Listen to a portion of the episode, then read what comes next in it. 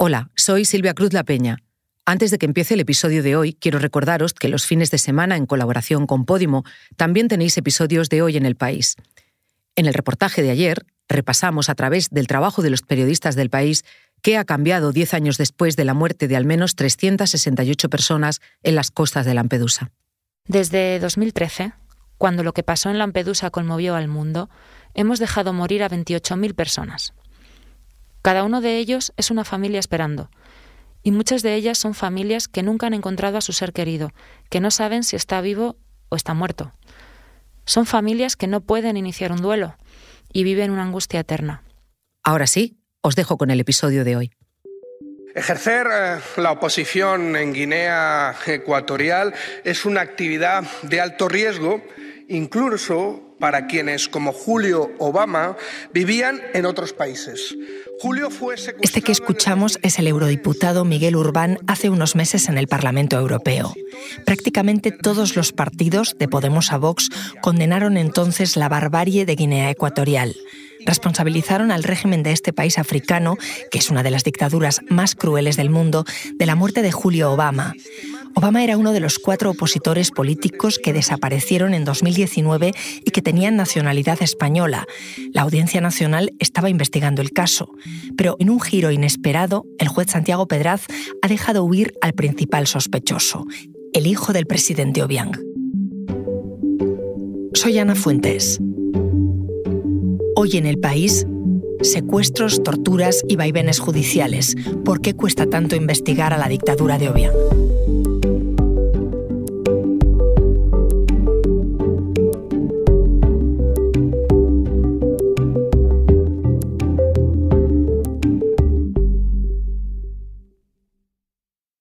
José María. Hola Ana. José María Irujo es el jefe de investigación del país.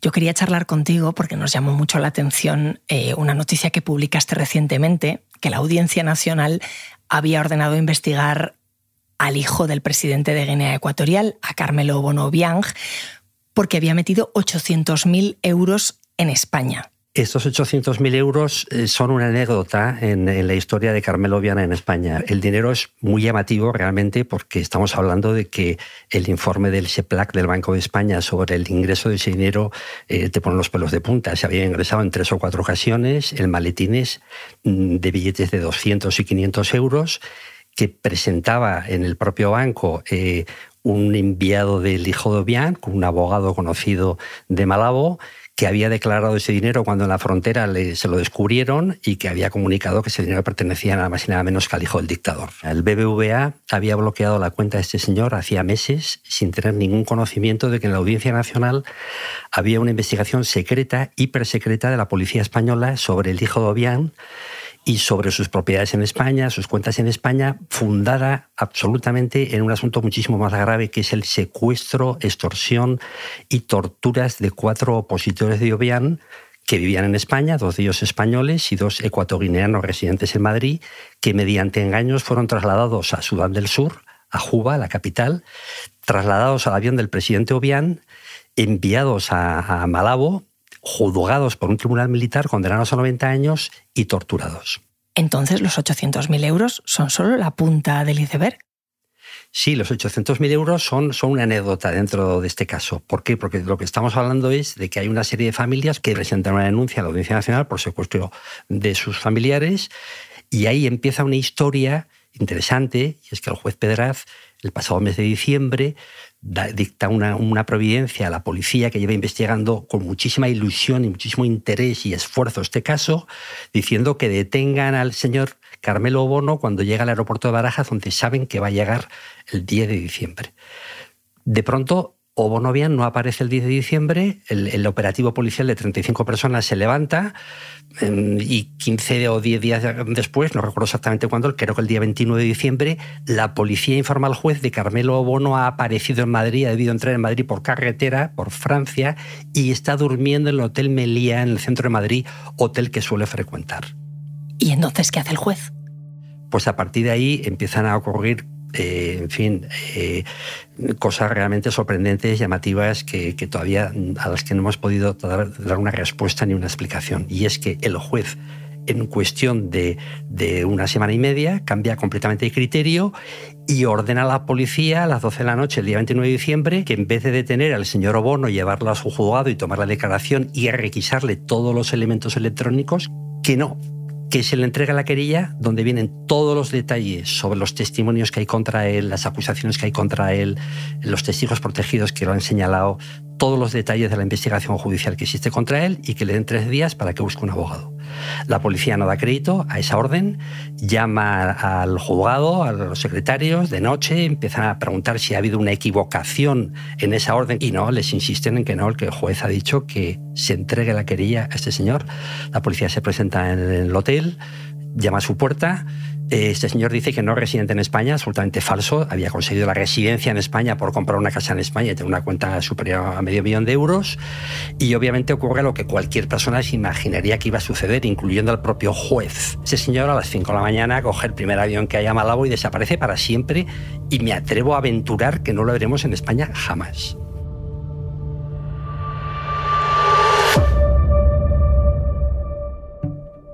¿Y por qué? ¿Por qué ha hecho esto el juez Pedraz? Bueno, esta es la pregunta mm, que, que no tiene respuesta de momento.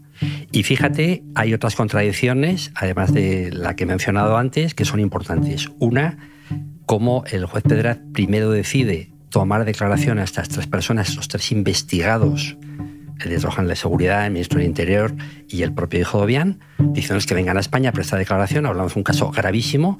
Y unos días más tarde, sorprendentemente, sin que sepamos exactamente por qué, a petición obviamente de los abogados de, de Obiang, eh, dice que no, que pueden prestar declaración por videoconferencia enviando un link. Y obviamente ocurrió lo que todos imaginábamos que iba a suceder, que le dieron un plantón monumental al juez que instruye el caso. Pero y en ese caso, si no se presentan, ¿cuál es el siguiente procedimiento? Bueno, en este caso ninguno de los tres se presentó. El argumento que dio el hijo de Obiang es que tenía asuntos muy importantes que tratar en Guinea Ecuatorial que le impedían venir a España a prestar declaración. Y el juez, hablando en plata, miró a la Meca. Porque los querellantes a través de su abogado pidieron que se dictara inmediatamente un orden de búsqueda y captura internacional. Hablamos de tres desaparecidos, de tres torturados y de un fallecido. El fiscal Vicente González Mota, veterano fiscal de la Audiencia Nacional, pidió exactamente lo mismo y se adhirió a esa petición, orden de búsqueda y captura internacional, y el juez no la ha dictado. Pero luego viene algo mucho peor, luego viene la tragedia. ¿Qué tragedia? La tragedia es que de estos cuatro desaparecidos, de esos cuatro secuestrados, dos españoles y dos residentes en Madrid, uno de ellos, Julio Obama, 61 años, a las dos semanas de que este señor, el hijo de Obián, se largara literalmente de, España para no volver, eh, bueno, eh, aparece muerto, en, eh, muere en un hospital supuestamente de, de Malabo. Esta historia además tiene antecedentes mucho más raros y mucho más inquietantes, y es que cuando se produjo el juicio contra estas cuatro personas, estas cuatro víctimas, el propio Ministerio de Asuntos Exteriores español, nuestro embajador en Malabo, intentó ver a estas personas, intentó enterarse de dónde estaban, dónde estaban presas, cuál era su situación, y durante meses después del secuestro, cuando las familias habían anunciado que habían desaparecido, se negó a nuestro propio embajador en, en Malabo que estas personas estuvieran en Guinea, que estas personas estuvieran presas y que estas personas iban a ser juzgadas. O sea, durante meses nuestro propio representante diplomático en Guinea Ecuatorial ignoró que estas personas estaban viviendo allí, bueno, viviendo secuestradas allí y, torturadas allí. Entonces, como decías, hay una víctima mortal, hay un cadáver, ¿se sabe dónde está? Nadie sabe dónde está. Eh, nadie sabe dónde ah, está enterrado Julio Obama. El propio juez, evidentemente, eh, pidió eh, al Ministerio de Asuntos Exteriores que pidiera a Guinea Ecuatorial que entregaran inmediatamente eh, y repatriaran el cadáver para hacerle una autopsia, porque las sospechas de tortura son más que evidentes.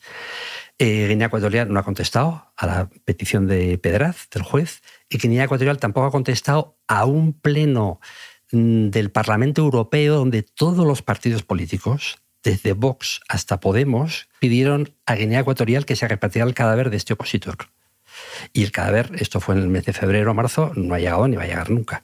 Por lo que cuentas, el gobierno de Guinea Ecuatorial tiene un aparato fuerte para perseguir a quien lo critique. Bueno, esta pregunta es muy interesante porque estamos hablando de que Carmelo Obono, el hijo de Obián, Obián tiene muchos hijos, no solamente este, pero esto es, importante porque es el secretario de Estado de la presidencia y es el jefe de la inteligencia exterior de Guinea Ecuatorial. Hablamos de que un país tan pequeño, de un millón y medio de habitantes, tiene una inteligencia exterior.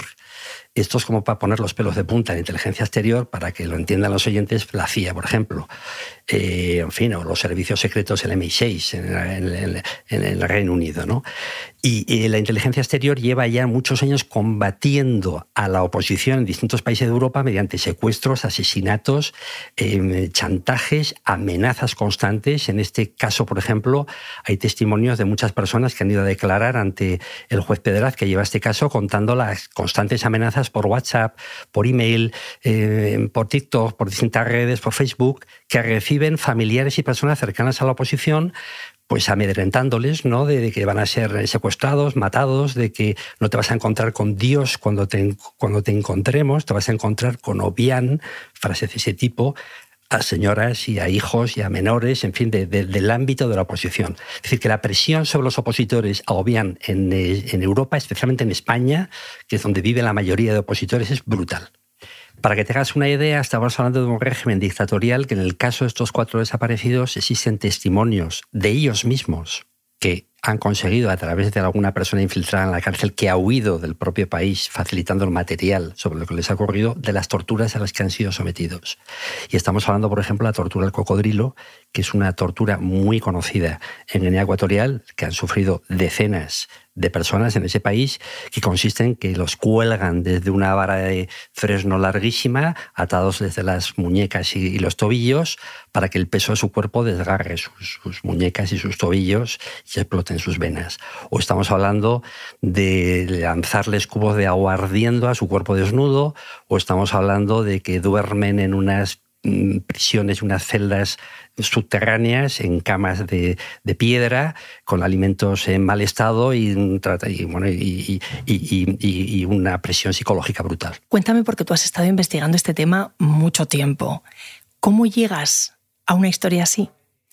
Bueno, eh, llegar a esa historia no fue difícil porque tenía conocimiento a través de personas cercanas a los querellantes, a las familias de esos cuatro desaparecidos, que sus eh, hijos, sus padres, sus hermanos, estos cuatro opositores que vivían en Madrid, habían sido mediante engaños secuestrados en Sudán, habían sido juzgados, habían sido condenados y torturados. Y que a raíz de la información que estas familias consiguieron de personas que les ayudaron y que consiguieron trasladar los testimonios de los propios torturados y secuestrados y los testimonios de algunos de los funcionarios de la prisión en la que estaban en Guinea Ecuatorial, presentaron sus familiares una denuncia en la Audiencia Nacional por secuestro y torturas, la policía comenzó a investigar y de pronto descubre algo realmente sorprendente. ¿Cómo se sigue un proceso de investigación que me imagino que es delicado, muy complejo y que lleva tanto tiempo? ¿Cómo se sigue periodísticamente o judicialmente? Periodísticamente. Bueno, periodísticamente acercándote a las víctimas, obviamente, acercándote a las familias de las víctimas. Este no es un caso aislado. Eh, además de este caso, en España y en Europa había otros casos flagrantes que hemos publicado gravísimos. Por ejemplo, eh, hace unos años a uno de los opositores de Obiang en España, Pedro Tomo, eh, lo intentaron asesinar, dos colombianos contratados por el gobierno de Obiang, y apuñalaron a su hermano porque se confundieron de persona cuando salía de su casa. Recientemente, hace unos años, en Londres, otro opositor muy importante, Salomón, salía de su casa en el centro de Londres con su hijo y fueron ametrallados por dos eh, sicarios desde una motocicleta y el, niño resultó herido. Eh, ha habido otros casos de secuestro parecidos a los de estos cuatro residentes españoles y españoles, dos de ellos son españoles, eh, del que estamos hablando en, en, Italia, por ejemplo, y en otros países que mediante engaños son trasladados a países africanos y cuando llegan allí a aceptar una oferta de trabajo o a recibir dinero para la oposición, pues los secuestran, los llevan a Guinea, los torturan y los juzgan el seguimiento de esta historia siempre periodísticamente es cerca de las víctimas, cerca de los abogados de las víctimas y cerca de, las personas que en la Audiencia Nacional investigan el caso y especialmente, por supuesto, de las fuentes policiales que han trabajado en este caso muy a fondo durante casi dos años. Ahora me sigues contando, José María. Enseguida volvemos. José María, a Guinea Ecuatorial mm, se le llama la Corea del Norte de África. Háblame de cómo es la situación allí. Bueno, hablamos de un país eh, cuyo dictador, cuyo sátrapa lleva 44 años en el poder, un país dominado por una familia, eh, un clan, el clan Mogomo, que lo domina absolutamente todo, un país muy rico, con unas mm, eh, reservas de petróleo y de madera importantísimas, donde es imposible hacer negocios si no te alías con un ministro, un director general o un, miembro de la familia Obián, especialmente con Teodorín, el hijo, el sucesor. Un país donde se celebraron elecciones hace muy poco, se va a cumplir un año, el mes de noviembre, y en las que supuestamente, según los datos oficiales del propio gobierno, el 98% de los votos los llevó el sátrapa.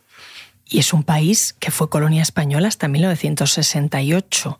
¿Qué responsabilidad tiene el Estado español si la dictadura ecuatoguineana comete un delito contra un ciudadano español? Hombre, yo creo que tiene una responsabilidad mayor que la que tendría en cualquier otro caso. Por nuestra historia, sido una antigua colonia española, por nuestras relaciones comerciales y diplomáticas, que son mm, más o menos razonablemente buenas, pero complicadas, bastante complejas, y fundamentalmente por nuestra lengua, por nuestro pasado, por, porque tenemos eh, eh, una población de, de, en España muy importante y muy influyente desde hace muchísimos años. Y yo creo que es una cuestión de justicia, eh, en fin, histórica, social. Tenemos una responsabilidad mayor que la que tendríamos con cualquier otro país. ¿Se ha convertido mm, al final Lobiang en un dictador más presentable en Occidente por el petróleo? Obiang nunca podría ser un, dictador presentable en ningún país del mundo, ni con petróleo, ni con diamantes, ni con madera. Obiang es un dictador represor, es un, eh, en fin, eh, la cantidad de asesinatos que se han cometido en ese pequeño país en los últimos 20 años de opositores, la cantidad de historias abracadabrantes que te cuentan algunos empresarios españoles con los que yo he hablado hace años que que fueron aventureros y, fueron a esa antigua colonia a intentar montar una empresa, fundamentalmente de madera, y han tenido que salir por pies, ¿no? entregándolo absolutamente todo por las comisiones que les pedían cada vez mayores para poder exportar ¿no? lo que estaban fabricando después de llevar el know-how, después de llevar los camiones, después de enseñar a los trabajadores a trabajar allí, y les han hecho encerronas ¿no? de todo tipo, ¿no? para que entreguen todo y salgan de allí, porque les roba directamente Teodorín eh, lo que construyen es una, una novela de terror, lo que está sucediendo en ese país sin exagerar nada. ¿Y de todo esto Guinea Ecuatorial qué dice? La respuesta de Guinea Ecuatorial a este proceso es enviar tres folios al Ministerio de Asuntos Exteriores, no ni al juez, diciendo que ya su país, concretamente en la Corte Suprema de Guinea Ecuatorial, ha iniciado una investigación por secuestro y torturas contra el hijo de Obiang, y contra el ministro del Interior y contra el director general de Seguridad, dando a entender de que ya ellos tienen la jurisdicción para investigar y juzgar ese caso y que España no puede tener ninguna jurisdicción. Eh, bueno, esto es realmente una pantomima que cualquier persona le falta saber derecho ni derecho internacional para darse cuenta de que esto es una estrategia patética para intentar salvar de las garras de la justicia española a estas tres personas investigadas por secuestro y tortura en España. ¿Qué va a hacer la Unión Europea? La policía española en esta investigación secreta ha descubierto un patrón común de secuestro, de extorsión de otros opositores en Europa, tan común y tan, tan inquietante que la policía española ha creado un hub, ha creado un, centro de, como de información Mm, de otras policías europeas que están dando datos de casos similares que han ocurrido en Holanda, en Italia y en distintos países. Es decir, estamos hablando de un tema eh, donde había un proceso sistemático de secuestro y de extorsión muy parecido en otros países y claro, esto nos lleva a recordar pues lo que mucha gente recordará y conocerá que es la llamada eh, Operación Cóndor del secuestro de, personajes y de opositores en el extranjero. Por parte de Estados Unidos en ese caso. Por parte de Estados Unidos en ese caso y en este caso por parte de de, Guinea Ecuatorial, que llama más la atención porque hablamos de un país muy pequeño, con grandes recursos económicos, dominados por un dictador, pero muy pequeño, como para crear un aparato tan represor, tan eficaz y tan peligroso, porque estamos hablando de personas muy peligrosas. Luego ya, por otro lado, eh, bueno, hay mm, personas eh, de ONGs, de distintas asociaciones, abogados fundamentalmente, que están peleando por esta causa, que son realmente los verdaderos héroes, que están defendiendo estos casos, ayudando a estas personas y consiguiendo que se, se abran algún camino. Por ejemplo, en el caso del que estamos hablando, de este secuestro y tortura de estos españoles, se ha conseguido que el Comité de Desapariciones Forzosas de Naciones Unidas haya abierto un expediente hace semanas en Ginebra para pedir al gobierno de Obián que dé información sobre el paradero y el estado de estas personas. Eh, ya es algo, ¿no? Son pequeños pasos, pero son importantes, son voces que están clamando pues, contra lo que está sucediendo en Guinea. Gracias, José María. Gracias, Ana. Este episodio lo ha realizado Jimena Marcos. La grabación es de Camilo Iriarte. El diseño de sonido es de Nacho Taboada. La edición es de Ana Rivera. Y la dirección de Silvia Cruz La Peña. Yo soy Ana Fuentes y esto ha sido Hoy en el País. Mañana volvemos con más historias. Gracias por escuchar.